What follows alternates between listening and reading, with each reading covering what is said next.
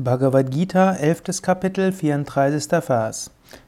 Dronam cha bhishmam cha jayadratam cha karnam tatanyan apiyodhaviran maya hathamstvam jahima vyatishta yudhasvajeta sirane sapatnan.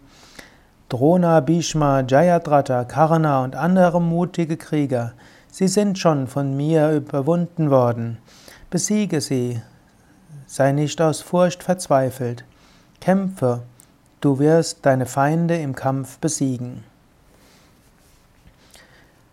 Bhagavad Gita ist ein Zwiegespräch zwischen Krishna als Lehrer und Inkarnation Gottes und Arjuna, dem Schüler.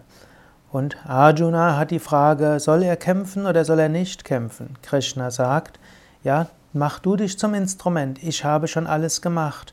Du brauchst eigentlich gar nichts zu tun. Natürlich, tu das, was du tust, so gut wie du kannst, aber auf einer anderen Warte wird genau das geschehen, was geschehen soll.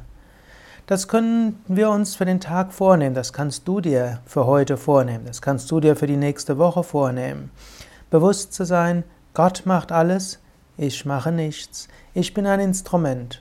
Zwar muss ich alles tun, so gut wie ich kann, aber ich weiß, letztlich geschieht das, was Gott will.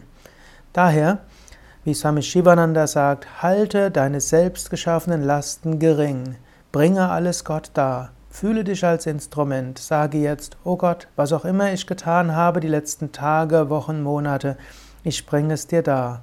Was auch immer ich heute tun werde, morgen oder die nächste Woche oder die nächsten Wochen, ich bringe es dir dar. Du wirkst durch mich, bitte lass mich das fühlen, bitte lass mich Vertrauen haben.